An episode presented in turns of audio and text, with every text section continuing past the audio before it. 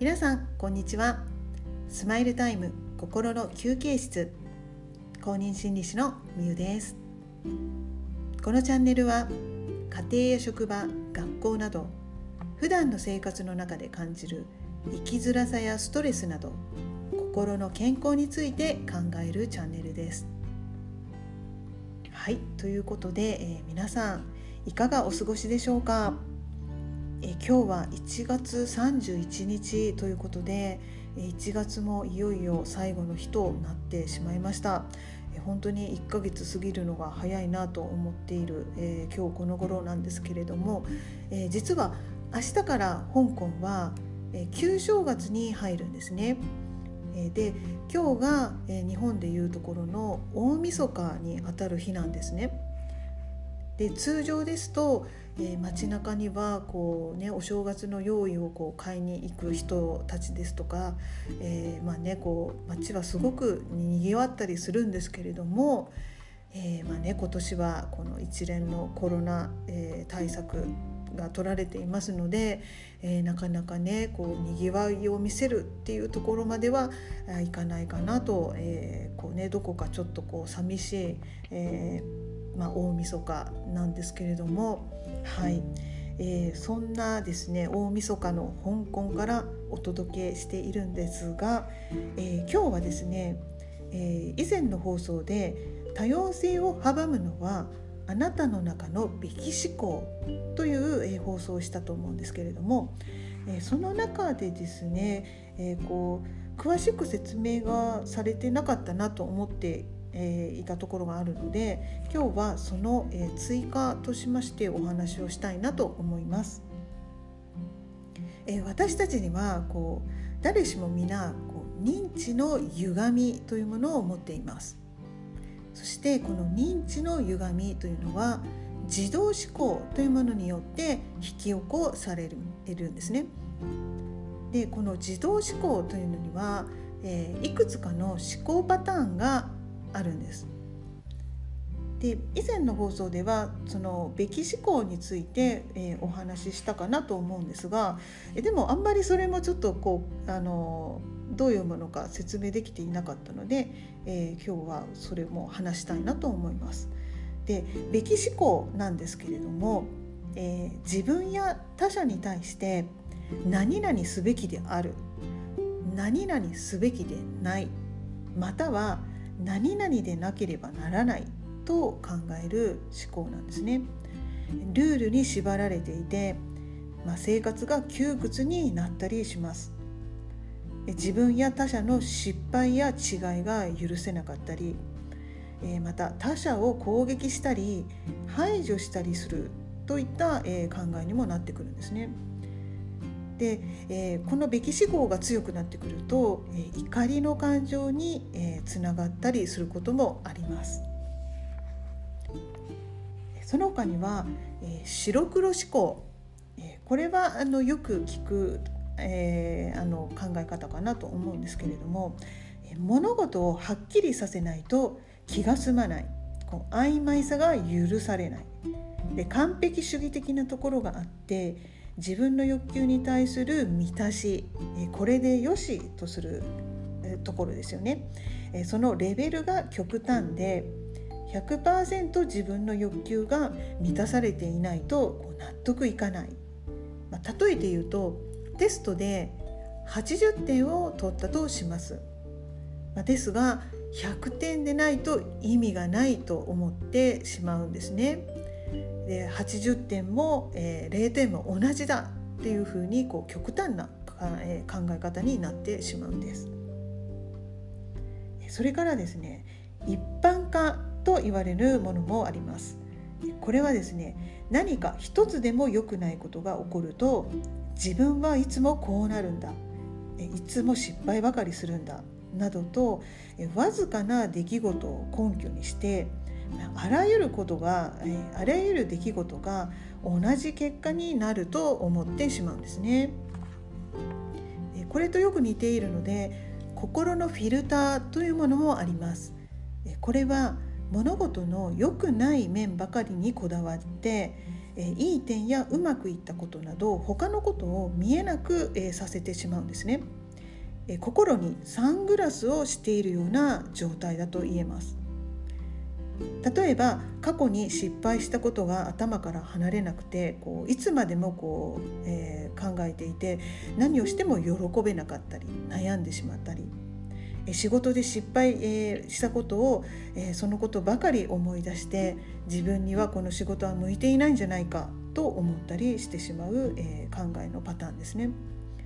で先ほどの一般化とよく似ているんですけれども、え一般化は良い出来事に対しての、え評価を下げてしまうのに対して、え心のフィルターというのは良い出来事を見ないようにしてしまうという違いがあります。この他にもですね、えー、まあ、レッテル貼りなんていうこともありますね。物事や人に何々であると否定的なラベルを貼って一度そのラベルが貼られるとなかなかそれが剥がれない、えー、例えて言いますと、まあ、たまたま相手が忙しくてそっけない態度を取ったとします、えー、まあ、たまたま、え、忙しかっただけなんですが、えまあ、この人は冷たい人なんだというレッテルを貼ったり、えこの人は性格が悪い人だというレッテルを貼ったりしてしまうということなんですね。はい、これもよくあの、ね、あることかなと思うんですが。え他にも、え自動思考の、え思考パターンっていうのは、えいくつかあるんですが、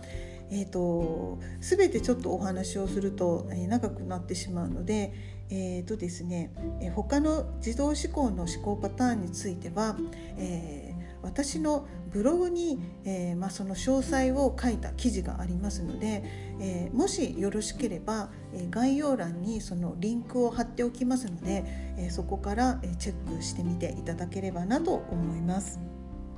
はい、えー、それでですね、えー、まあ、これらの自動思考には、えー、共通する部分があるんですね。それが何かと言いますと起こった出来事の事実をネガティブに捉えてしまうということなんですね。良い出来事であるはずなのにその事実を歪めて、えー、ネガティブに捉えてしまうんです。悪い出来事はさらに悪く捉えてしまいネガティブ思考のループに陥ってしまうんです。そうすると常に自己評価が低い状態になるので劣等感を持ってしまいます。そしていつも他人と自分を比べて自分はやっぱりダメなんだと落ち込んだり周囲の人に嫉妬したりすることもあります。で嫉妬が強くなると攻撃してしまうことにもなりますね。劣等感を持っているとどうしても対人関係で傷つきやすくなってしまいます。えー、人と比べて落ち込むというのもこう傷つき体験になるんですね。え、挨拶をしたのに仕返してくれなかったですとかこうすれ違いざまにこうぶつかられたのに何も言ってくれなかったというようにこう人にちゃんと扱われなかったということも傷つきとなるんですね。あと恥ずかしいっていう気持ちあのよくねあのこう思うと思うんですけれどもこの恥ずかしいっていう気持ちも実は傷つきになるんです。まあ、なぜかというと、まあ、恥ずかしいっていう気持ち、えー、どういう時に起こるかっていうと、えーまあ、こんなことも知らない自分が恥ずかしいですとかあの、まあね、こんな格好をしていたらこう恥ずかしいですとかえー、まあ、そういった時に使ったりするんですけれども、えー、まあ、それって結局あの自分が否定されることに対する恐れでもあるんですよね。まあ、それを、えーまあ、分からないように恥ずかしいっていう感情がでこう何て言うんですかねこう、まあ、隠している部分もあるんですが実は恥ずかしいの,、えー、その奥には否定されることの怖さっていうものがあるんですね。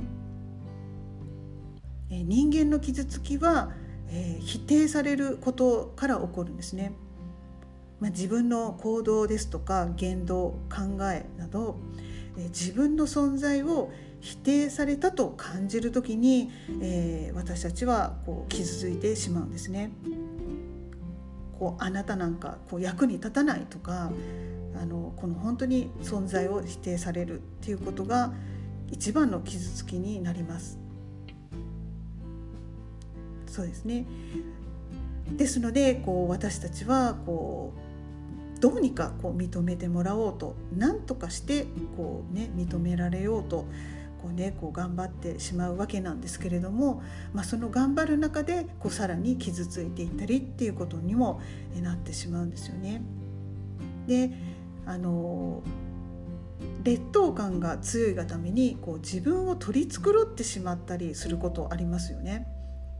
そうするとこう本来の自分を、え、生きていないっていうことになるので、え、無意識的に、え、どこかで罪悪感を感じてしまうこともあるんですね。うん、ですのであのよく、えー、恥の感情と罪悪感の感情がこう同じこう、えーまあ、よくこの2つの感情が一緒に語られることがあるんですけれども、えー、この2つの感情というのは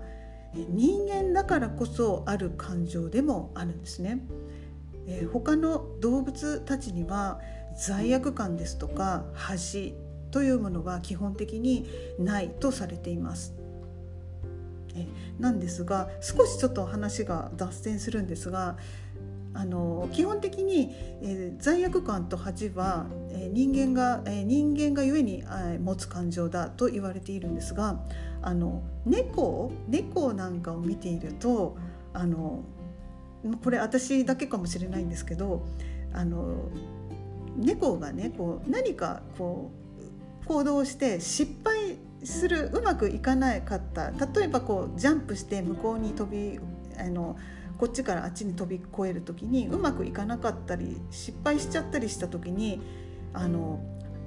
なんか恥ずかしそうにその失敗がなかったような行動をとることがあの、まあ、うちの飼ってた猫ちゃんではなんかそういうことがあったんですね、まあ、勝手に自分がそういうふうに思っているのかもしれないんですけどなんかこの失敗をこうごまかすようなこう態度をすることがあって、うん、だからそういった面ではあの猫もこう端の感情があるのかなとちょっとこう、まあ、個人的に思ったりするんですけれども、まあ、ちょっとそこもあの今後あのちょっとねこういろいろ勉強していきたいなと思っています。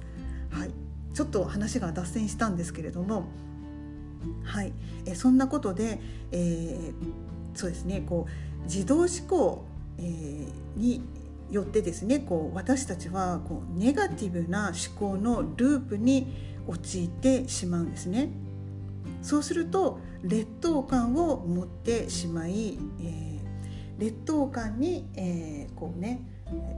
こう常にこう劣等感に苛まれていると、えー、生きづらさを感じてしまうということなんですよね。でその生きづらさの正体生きづらさは何かというとやっぱりこう傷つき体験っていうことなんですよね傷つくっていうこと傷つきっていうのはさっきも言いましたけどこう人と比べて落ち込んだりこう自分の存在を否定されるようなことがこう傷つき体験となってしまうんですね。